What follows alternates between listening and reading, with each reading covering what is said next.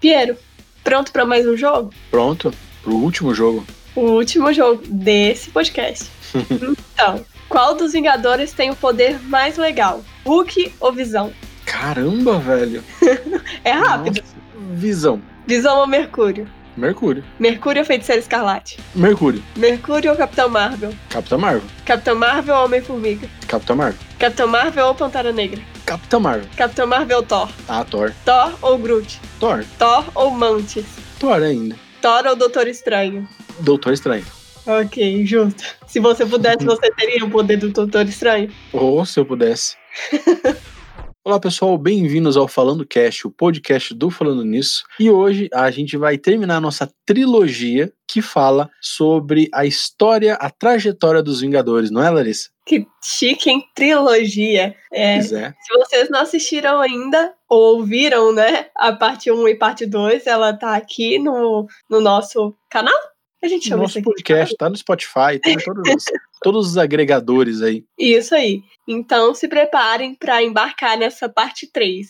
Ah, é muito bacana, cara. Eu fico bem feliz de gravar isso daí, porque é, é algo bem legal essa trajetória. Sinceramente, foi muito bom fazer essa pesquisa, né? Completar as HQs que faltavam, fazer essa pesquisa que a gente montou aqui, porque dá uma dimensão muito mais legal sobre os Vingadores, né? Que agora a gente tá vendo no cinema e tudo mais. Sim. Mas agora quem acompanhou, quem vai acompanhar esse último podcast, vai ter uma noção de como eles evoluíram e como que essas, é, essas histórias estão sendo adaptadas no cinema. E você vai poder ver que muita coisa do cinema que a gente acha meio estranho realmente tinha nas HQs, né? Sim, isso é verdade. Muita coisa. E era mais estranho ainda nas HQs. Ah, sempre é mais estranho, né? Então, se você gostar do nosso conteúdo, se tiver gostado dos conteúdos anteriores, não deixem também de seguir a gente lá no nosso Instagram, falando nisso oficial, que a gente tem muita coisa bacana, muita curiosidade, arquivo de personagem, que eu tenho certeza que vocês vão curtir bastante. Então, bora pro final. Afinal de contas, parte da jornada é o fim.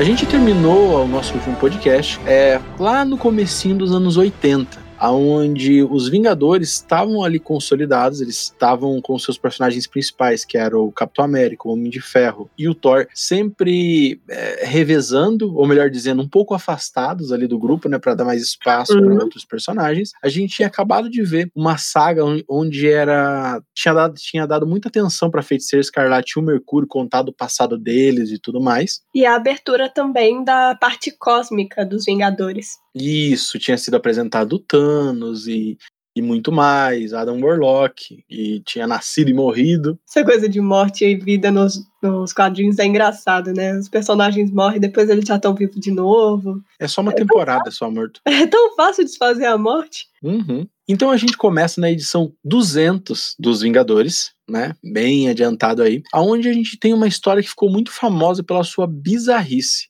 que a Miss Marvel, a Carol Danvers, que a gente conhece como a, a Capitã Marvel, né? É, no, no cinema, ela fica grávida do nada e em poucos dias ela tem o filho dela e esse, esse filho ele fica adulto, começa a fazer uma, uma arma, um, um equipamento na verdade e, e, e essa história ficou, e basicamente ele era um ser de outro, de outro tempo e tudo mais, que a única maneira que ele teve de, de se salvar era, era fazendo isso, sabe, tipo, entrando ali no corpo da, da, da Miss Marvel e, e nascendo de novo. Só que essa, essa HQ ela ficou meio bizarra por, pelo jeito como foi feito, sabe? Sim. Engravidar a mulher foi uma parada meio, meio zoada, assim, né? E principalmente quando ele vai pra essa outra dimensão dele, a Miss Marvel meio que ela vai junto. Ninguém impede ela, todo mundo só deixa acontecer. Tanto que alguns outros criadores, como o o Chris Claremont, que é um desenhista muito, muito foda, assim, do- dos X-Men, ele fez muito tempo X-Men, é, ele reclamou e depois ele, sabe, não, não desconsiderou essa HQ. Então, tipo assim, foi uma HQ bem polêmica. Só que ela também teve coisinhas legais, que foi também a aparição da vampira, que ela acaba roubando poderes da Carol Danvers, né? E assumindo os poderes, ou pelo menos parte dos poderes dela. Né? A, a vampira tinha aparecido na aventura dos X-Men como uma vilã, e daí ela rouba esses poderes, ela adquire aquelas habilidades que ela ficou muito famosa quando ela entra pros X-Men de voar, ter super força e tudo mais, tudo mais, né? Mais os poderes dela de absorver temporariamente os poderes das pessoas. E a Carol Danvers acaba entrando em coma. Então essa HQ é bem polêmica porque ela tem coisas muito ruins, mas tem coisas muito importantes, como por exemplo o nascimento de verdade assim da, da vampira como nós conhecemos. E isso mostra até essa parte polêmica, né, da, de como algumas coisas acontecem nas HQs e que não agradam tanto os fãs e que depois eles tentam inventar uma história para mudar tudo aquilo que aconteceu ou falar que o que aconteceu não foi daquele jeito ou que nunca aconteceu, né, que foi mentira, como acontecem várias vezes ao longo das histórias das HQs. Nesse momento, a, a Marvel ela já tem muita história para trás. Então, isso que você falou começa a acontecer. Eles começam a tem certos momentos que eles começam a revisitar e algumas coisas que eles não gostavam, eles começam a dar pequenas alterações. É o famoso retcon, quando você diz que aquilo que aconteceu na verdade não era outra foi, coisa. Sim, é. É, tipo, sabe? Ah, não, aconteceu, mas na verdade a pessoa achou que aconteceu, mas na verdade foi assim. E algumas histórias foram muito boas, né? Mas outras eles realmente mudaram mesmo, né? O que não, não é tão legal. Após tudo isso acontecer, a gente tem mais uma vez a volta do time clássico. A gente vê a Serpente da Lua fazendo os Vingadores eles lutarem entre si novamente. Então, todos eles decidem dar um tempo, aqueles que estavam é, fazendo parte dos Vingadores naquele momento, e retornam o Capitão América, Thor, Homem de Ferro, Vespa, o Jaqueta Amarela e a Tigresa. Uhum.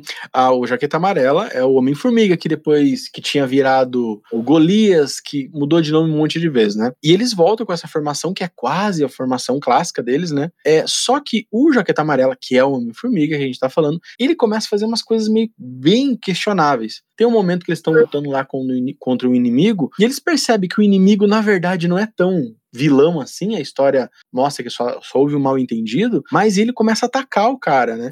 E os Vingadores olham e falam, pô, você tá perdendo a cabeça, você tá fazendo coisas absurdas assim, né? Daí depois ele cria um inimigo artificial para ele enfrentar, para ele derrotar, sabe? Então, assim, uhum. fica. E ele acaba, né? Uma das coisas muito polêmicas, que ele acaba até agredindo fisicamente a Vespa. E, e reparem, gente, que foi por esse motivo que não é o Rampin o Homem, o Homem Formiga é, do, do, dos cinemas. Uhum. Porque eles não quiseram colocar um cara que tinha uma história tão questionável. Agressiva, né?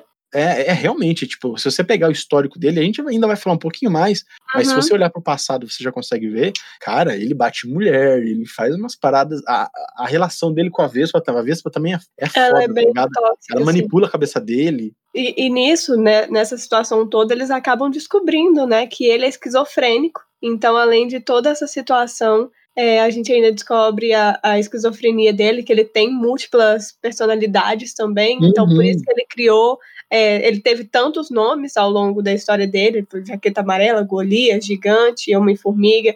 Então, e, e ele tem essas, esses distúrbios de personalidade, que às vezes ele se identifica de uma forma, às vezes de outra, uhum. o que uhum. faz ele muitas vezes se comportar até como um vilão. Uhum. E em 1982 para 83, né, é publicado ali a, a, a HQ do Visão e da Feiticeira Escarlate, que seria o equivalente ali, é mais ou menos ao WandaVision, né?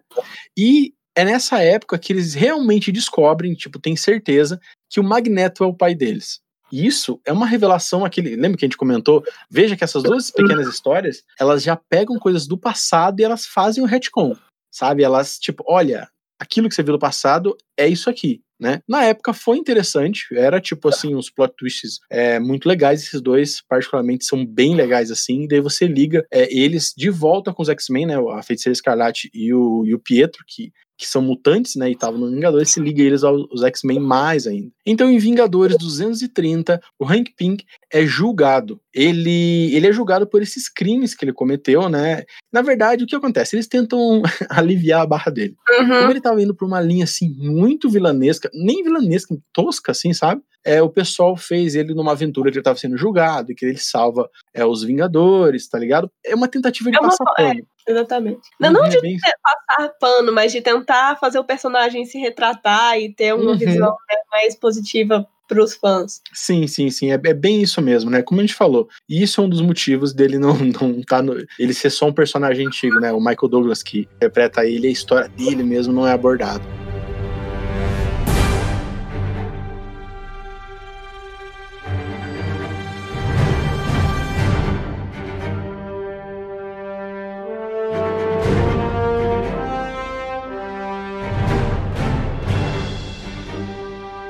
Em 1984 acontece algo super relevante. Acontece as Guerras Secretas. Para quem não sabe, as Guerras Secretas é a primeira grande história onde você junta todos os personagens oh. da Marvel. E essa história é massa.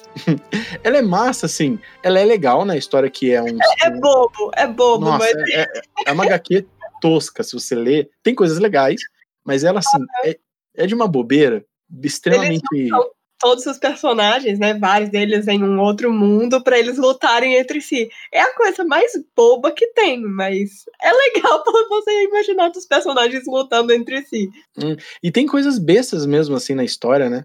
É, mas teve coisas importantes também. Para quem não sabe, foi nessas guerras secretas que o Homem-Aranha conseguiu a roupa preta dele, que na verdade depois acaba se tornando Venom. Uhum. Né? É, o, se unindo ao Ed Brock, o Sibionte ali, né, se unindo ao Ed Brock. É, e essas guerras secretas, ela tem uma historinha por trás bem legal, é que a DC tinha anunciado a primeira grande saga onde iria juntar todos os heróis. E o que, que a Marvel fez? A malandra foi lá e fez primeiro do que ela, mesmo, mesmo a DC tendo anunciado antes. Né? Uhum. A primeira grande saga da DC é o Crise nas Infinitas Terras, que saiu um pouquinho depois dos Guerras Secretas. E a Guerra Secretas saiu antes. Só que assim, é uma historinha bem chulé, tá ligado? É, le é, é só pra justificar a reunião de todos os personagens. Mas... É, é, é, legal, mas ela tem muita coisa boba, tipo assim, mal feita, sabe? Tipo, eles, os caras brincando. Quem lê, vale pelo saudosismo, mas, mas enfim, ela tem essa importância, né? O interessante é que logo depois dessa saga das Guerras Secretas foi criado uma nova versão dos Vingadores, que eram os Vingadores da Costa Oeste. Spin-off, na verdade, né? E esse grupo ele era formado pelo Gavião Arqueiro, que era o líder da equipe, a Árpia, a Tigresa, o Magnum e o Homem de Ferro, que na verdade o Homem de Ferro ele não era o Tony, ele era o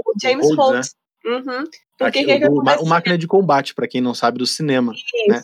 O que, que acontecia? Nessa época, ele estava é, agindo como o Homem de Ferro, sem ninguém saber que era ele, né? As pessoas ainda achavam que, que era o Tony. É o Tony Stark. Porque o Tony Stark ele estava passando por um momento delicado. A gente já comentou aqui que a Marvel ela tem muito de, de absorver questões, é, questões reais, reais né? mesmo. Problemas reais, né? Isso, e o Tony, nessa época, ele estava passando por problemas sérios com o alcoolismo. Não sei se vocês já sabem, mas a história do Tony ela é muito conturbada e ele passou por momentos realmente muito pesados com questão de bebida, álcool, tanto que nesse momento ele não conseguia agir mais como Homem de Ferro. Um pouco depois, a Nébula aparece e vindo como uma vilã é, espacial muito importante, não só para os Vingadores, mas para todos aqueles que trabalhavam com o universo espacial, Quarteto Fantástico e, e tudo uhum. mais. Nas HQs ela se apresentava como neta do Thanos, né? Então, isso, isso. Tinha... Lembrando que o Thanos estava morto nessa época, né? Ele uhum. tinha morrido. E o engraçado é que a gente pode olhar ela como uma personagem menor por causa do cinema, que, onde ela é um personagem menor, mas aqui ela era a pica das galáxias. Ela, ela era, era, tipo, né? era a ameaça master que tinha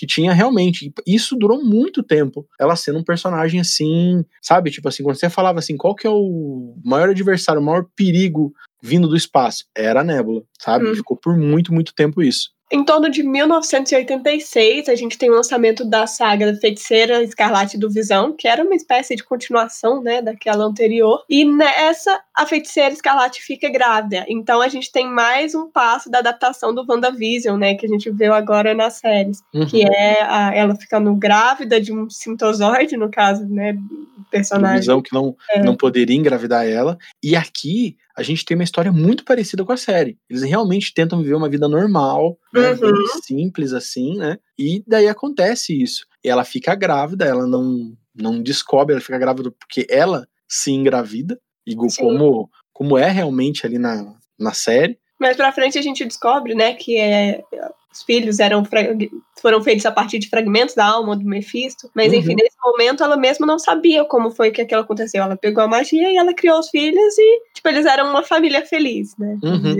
Aqui eles usavam aquela estratégia de eles criaram a história, os elementos, e depois eles acabam mostrando os efeitos disso daí. Mas é toda aí, essa história que a gente costuma, que a gente conhece sim. aí da relação com o Mephisto e tudo mais. Aí, enquanto eles já tinham, né, as crianças nasceram e tudo, eles voltaram para os Vingadores. Então, eles ainda estavam fazendo é, missões com os Vingadores, tanto que a Agna Harkness virou a, a babá das crianças. Aí acontecia de quando a Wanda saía, as crianças desapareciam, enfim. Nesse período que eles já retornaram para os Vingadores, lá em 1989, acontece a saga da busca do Visão, que o Visão ele é desmontado pelo governo, que tentou dominar todos os computadores do mundo. É, que, e... é que na verdade o Visão tentou, né? Tem alguns uhum. momentos ali que o Visão ele consegue acessar todos os computadores do planeta, né? Em 1989. Ele dá uma puxadinha assim pro lado meio vilanesco, né? Tipo, ele quer criar uma coisa boa para todo mundo, mas é aquela coisa de você querer algo bom pelos meios errados. Você sabe aquela coisa Tony Stark? O cara é legal, mas vacila? É. Foi isso que ele fez, entendeu? Foi isso que ele fez. E, e daí o governo ficou com muito medo, julgou ele e tudo mais, e falou: vamos desmontar esse cara. E aí tem essa saga, que é eles em busca é, do Visão, e que daí a gente começa a ver um, a feiticeira escarlate começando a perder a cabeça mesmo. Uhum, sabe? Ela perdeu, né? O marido dela, o cara desapareceu. Então, e é nessa saga também que ela descobre que os filhos dela não existem, que eram criações da, da cabeça dela.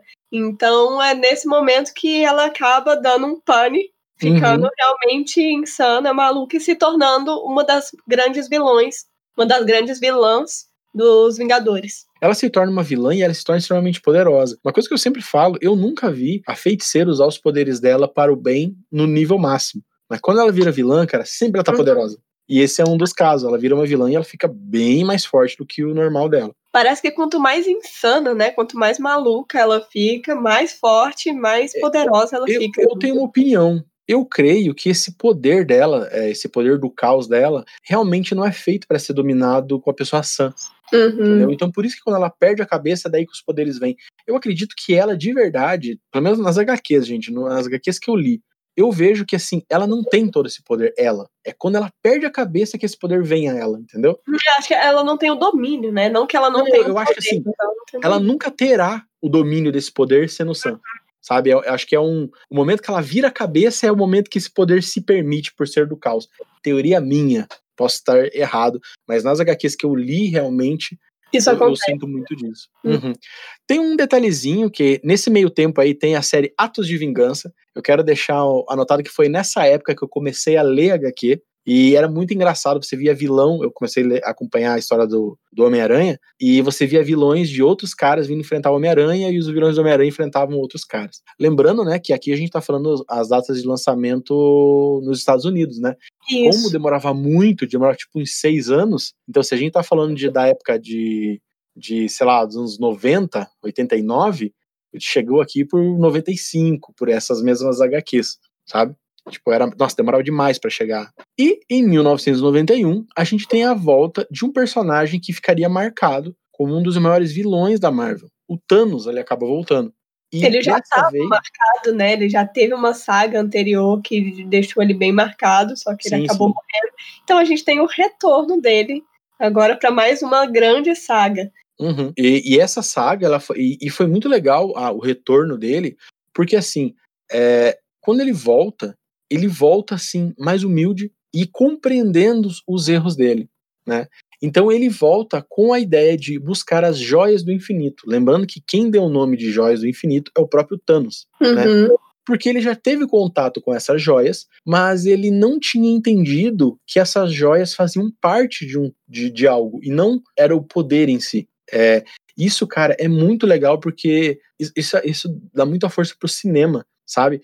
É, essas coisas que, o, que a gente vê o Thanos falando, ah, eu já falhei uma vez, cara, isso é total HQ. Quando ele uhum. fala que falhou uma vez, é, é, muito referência a tipo, ah, quando ele já tinha morrido. E por isso que ele se apaixona pela morte, porque ela traz ele à vida, né? E, enfim, daí a gente começa é, a ter, a se formar a saga da, da trilogia do infinito, que começa com o Thanos. Eu lembro que dessa HQ, que ele começa achando as joias, e, cara, ele, apesar de ser muito poderoso, ele é muito inteligente também. Ele vai hum. conseguindo joia por joia, até ele conseguir todas. É, o objetivo dele era igualar o mundo dos vivos com o mundo dos mortos, então ele realmente faz o estalo ali e mata metade da população do universo, e como acontece ali no, no, cinema. E depois, quando a morte ainda assim não se apaixona por ele, ele fala: Ah, eu vou matar o resto. E daí sobra pro todos os heróis da Marvel se juntar e tentar enfrentar ele na Lua. Ele faz um, um castelo lá, tipo um, um lugar para vista panorâmica, assim, sabe? Um forte. Daí, daí, o pessoal vai lá para enfrentar eles. E, cara, é uma HQ, nossa, é muito famosa, eu já li ela muitas vezes já. Ela é bem legal. O cinema eu admito que é melhor, mas é uma história bem legal, assim. Ele é trash, porque os personagens realmente morrem. E eles não morrem no, no estalo, eles morrem na porrada mesmo. Né? é muito legal, cara. Muito vale comentar aqui também sobre a situação da Nebula, né, da Nebulosa, que ela tinha dito que ela era neta do Thanos e que na verdade ela não era, ela nunca foi. Então, quando ele volta à vida e ele descobre que tem alguém usando, tipo, a, o nome dele, né, para ganhar fama, para ganhar, para conquistar, para conquistar as coisas, ele fica meio meio bravo assim, fica meio pé. Então ele vai confrontar ela ele tortura ela, ela Uhum. Transforma ela, tipo, nem viva nem morta e, e fica deixando ele do, do lado dele. Eu lembro disso daí. Eu lembro que na época eu não entendia quem era ela. Uhum. Porque o ruim de ser HQ, sem saber o histórico passado, eu olhava essa personagem e falei, quem é esse personagem que ele odeia tanto? Que ele deixava ela, tipo, como se fosse uma estátua meio viva, meio morta do lado dele conquistando as coisas. partes dela, né? Foi mais ou menos como aconteceu, é. se eu não me engano, no, no Ultimato, só que pior, né? Uhum. Que ele separa as partes dela e deixa ela ali meio, né, nem viva nem morta, sem poder fazer nada. E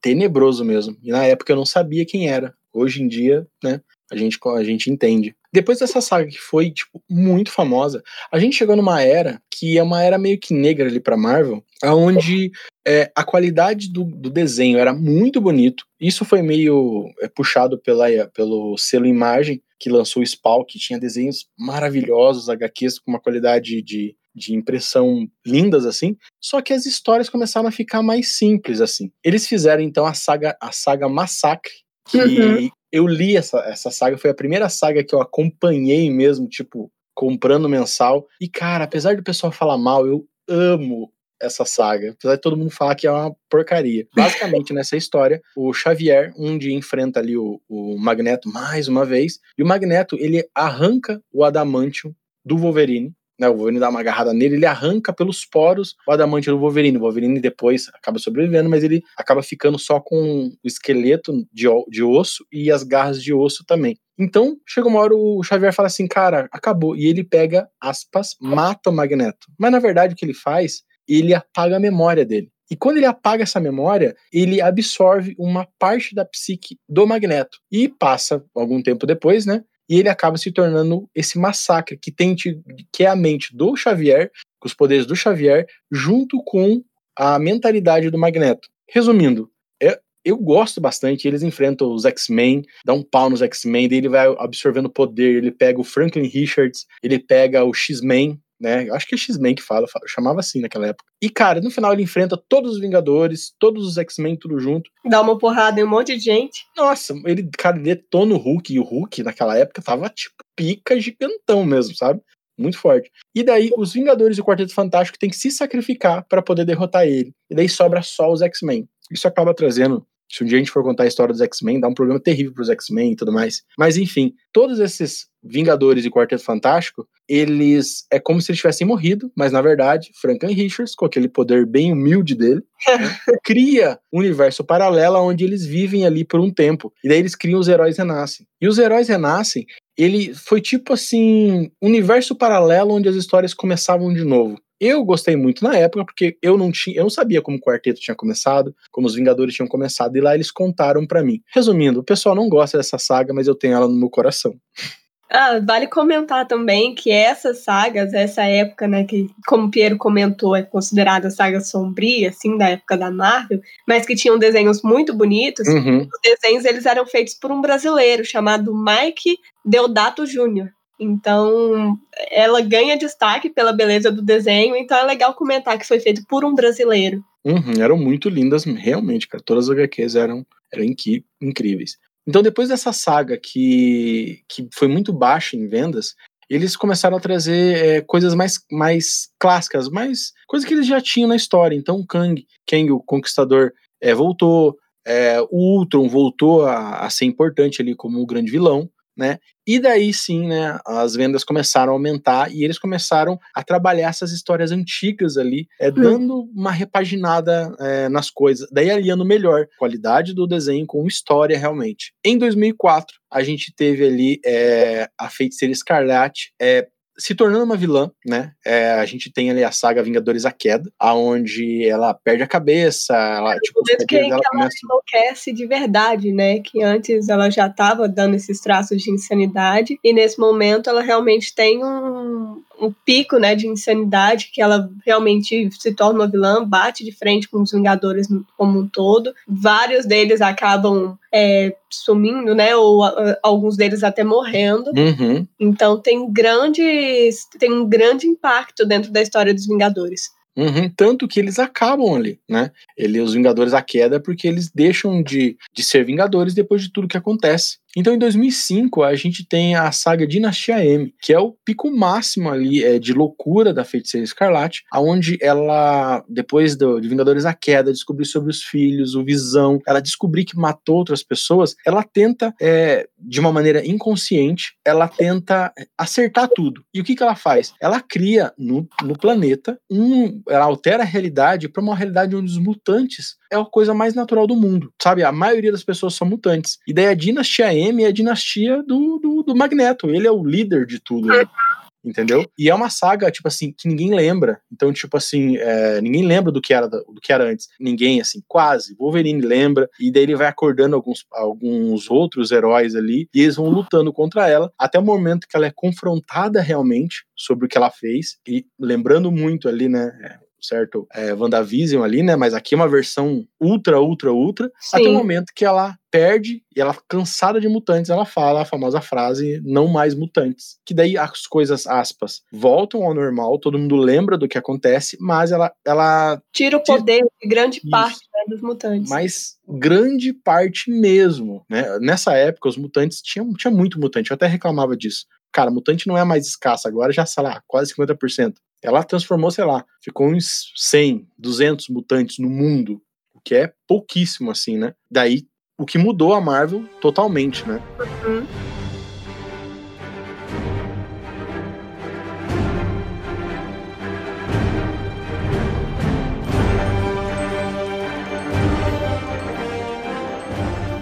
Então, em 2006, 2007, acontece a grande saga que ficou muito popular, muito famosa, do Guerra Civil, que foi adaptada de certa forma nos cinemas também. Nessa saga, os Vingadores eles acabam é, participando de uma missão. Eles fazem uma missão que acaba dando errado e resultando na morte de 600 pessoas, inclusive muitas crianças. E por conta disso, eles acabam ficando muito mal perante o governo, perante a ONU, que decide. Opinião pública mesmo, né? Tipo, Sim. começa a não aceitar eles. E coloca então para votar uma lei de registro de super seres, que obriga todo mundo que tem superpoderes ou habilidades se registrarem e revelarem sua identidade secreta para então trabalhar de certa forma para o governo. Então o governo ele ia vigiar e saber todo mundo que tem superpoderes, de certa forma, é, realmente ter um controle em cima dessas pessoas com que são esses super seres, né? Eu, eu acho que vale um disclaimer aqui, porque aí tem uma diferença muito grande do que a gente viu no cinema. No cinema, uhum. eles assinaram um tratado de Sokovia, que basicamente dizia que os Vingadores não poderiam agir fora do país sem uma autorização, sem o país saber. Isso era o Tratado de Sokovia, que foi mostrado lá. Aqui, nós estamos falando de um registro que, assim, todo meta humano, não importa a origem do poder, teria que se registrar. Caso ele não se registre, ele nunca poderia utilizar o poder dele. Uma vez sendo utilizado, não importa para que, ele estaria cometendo um crime e deveria ser preso, entendeu?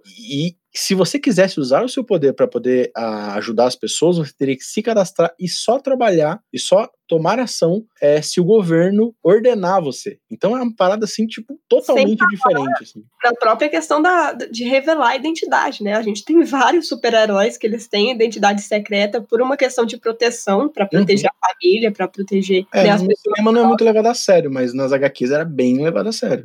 Então, a partir do momento em que a pessoa tem que se revelar, ela também se expõe, né? Ela se coloca é, em risco e coloca os familiares. Ia ser revelado pro governo, mas daí, tipo assim, é um pulo para alguém descobrir, entendeu? Uhum. Tanto é que tem aquela cena famosa do Homem-Aranha é, é, dando, é, mostrando que ele estava a favor, ele revela a identidade secreta dele como Peter Parker é, por público, que ele nem precisava, ele só precisava revelar pro, pra Shield, vamos colocar assim, né? Mas ele revela pro público, mostrando que ele tá a favor ali do, do registro. Depois acaba Isso mudando. Isso vários problemas para ele nas histórias. tem coisa, é, sendo aquelas coisas muito erradas que fizeram que depois mudaram tudo. Horrível. Uhum. É, tiveram que fazer um pacto com o Mephisto pra, pra proteger ah, não, é, é muito zoado que a Guerra Civil é uma saga muito boa, mas essa parte em si foi muito zoada que eles tiveram que voltar atrás e fazer esses famosos retcon, né? E daí não deu nada. Daí, sabe, essa parte é a hum. parte ruim. Assim. Então a gente tem o grande embate entre o Capitão América e o Homem de Ferro, né? O, na verdade, cada um deles com um grupo por trás que cria uma realmente, daí realmente uma guerra civil mesmo, que, que devasta ali a, a cidade, e, o, e ela é muito brutal. Só que o Capitão América, percebendo que, cara, pessoas estavam morrendo, tanto os, os heróis ali quanto os civis, ele acaba se entregando, mesmo ele vence, tipo, aspas, vencendo o, o Homem de Ferro ali. Ele acaba se entregando dando mais importância para a segurança das pessoas do que realmente pelo ideal dele. Uma HQ depois, a gente vê que ele é assassinado com um tiro e o Homem de Ferro acaba se questionando sobre tudo que ele fez para vencer, para ter o ponto dele tido como verdade. Vale colocar que nesse momento a gente acaba tendo algumas subdivisões dos Vingadores. A gente tem os Vingadores oficiais, digamos assim, que eles cuidam da, das ações mais perigosas. A gente tem o projeto Iniciativa dos 50 Estados, que a ideia é treinar super seres para atuar do lado do governo. A gente também tem os novos Vingadores, que são aqueles que ficaram do lado do, do Capitão América, como fora da lei, que não estavam apoiando a, o tratado. Em 2008, a gente tem uma invasão secreta, que começa com a morte da Electra, que de repente é uma Screw. É, o Tony Stark acaba recebendo esse, esse corpo dela, e dele percebe que dentro do. em todo lugar tem Skrulls que estão infiltrados na Terra. Até mesmo dentro dos Illuminati, ele tem um deles que é um Skrull. E daí os heróis começam a se juntar e perceber que os Skrulls, os Skrulls descobriram uma maneira de se transformar nas pessoas, seja meta-humano ou não, que não tinha como descobrir. Era uma uhum. batalha incrível, né, entre vários é, heróis e Skrulls poderosíssimos mesmo. E no final eles acabam derrotando é, a, a, rainha, a abelha, a Skrull rainha, né? E quem acaba derrotando esse, essa, esse Skrull é o Norman Osborn, é o inimigo lá do, do Homem-Aranha que acaba gerando uma saga. Perceba que agora todas as sagas elas estão tipo assim, termina o evento, ligadas, né? E isso automaticamente já gera outro. E daí ele vira diretor da Shield, que antigamente era o Tony Stark. Hum. Ele acaba pegando a tecnologia do Tony Stark, acaba é, virando ali um, uma versão ali do, do Homem de Ferro, é né? Patriota de Ferro. Isso, Patriota de Ferro. E, e vem a saga do o Reinado Sombrio, que é onde ele começa a manipular tudo e todos ali, ele controla os Vingadores. Cara, é ele tocando o terror realmente. Sim. Só uma coisa interessante sobre a questão do, da saga da invasão secreta é que também foi uma deixa para eles trazerem vários heróis que tinham morrido de volta, né? Exato, Porque, exato. Como vários, vários desses heróis eram foram substituídos por Skrulls. Então, os Skrulls morreram antigamente. Isso. E os outros heróis, eles estavam dentro de uma nave no espaço sendo Isso. prisioneiros. Uhum, exatamente, é, nós somos safados, mas é legal. essa, saga, essa saga eu li, ela é bem, ela é bem legal, apesar de ter essa, essa manha aí. Isso é aquilo que a gente comentou antes, né? Que às vezes eles fazem algumas coisas que eles precisam alterar, então eles inventam que ah, não aconteceu, aconteceu de um jeito diferente para dar aquela. É o famoso retcon. Você não dá um hum. reboot, você muda o fato ali que aconteceu. E a última saga que a gente vai comentar é uma saga muito famosa que é o Vingadores versus X-Men. Depois dos X-Men terem é, sido reduzidos a pouquíssimos, uma centena, eles acabam ali é, pegando uma ilha, é, dando se tornando um país só para os mutantes. realmente criando um apartheid ali mesmo, a princípio estava tudo bem, né? É, Ciclope estava liderando eles, agora o Ciclope era Beres pra caramba, realmente até o momento que a Força Fênix vai voltar à Terra e vai vir atrás de uma menina que eles sabem quem é. E daí os Vingadores, sabendo que isso vai acontecer, vão atrás dessa menina. Só que ela é uma mutante. E daí os X-Men falam: não, a gente não vai entregar, isso é um problema nosso. Daí o Capitão América fala: peraí, mas é o problema de todo mundo. Daí o Ciclope fala: é, mas quando os nossos estavam morrendo, os Vingadores não falavam que era problema de todo mundo. Tipo, Daí, cara, você vê uma parada de ideologia que, que é legal porque você não sabe quem tá certo, uhum. sabe? E você vê herói lutando com herói. É, essa saga é uma saga bem legal. E o legal é que ela não termina do nada, sabe? Não é uma lutinha onde, beleza, se acertaram. Não, ela realmente traz, ela muda a história ali dos mutantes, ela muda a história dos Vingadores. É uma saga bem bem divertida, divertida assim e importante ali para tanto para X-Men quanto para Vingadores.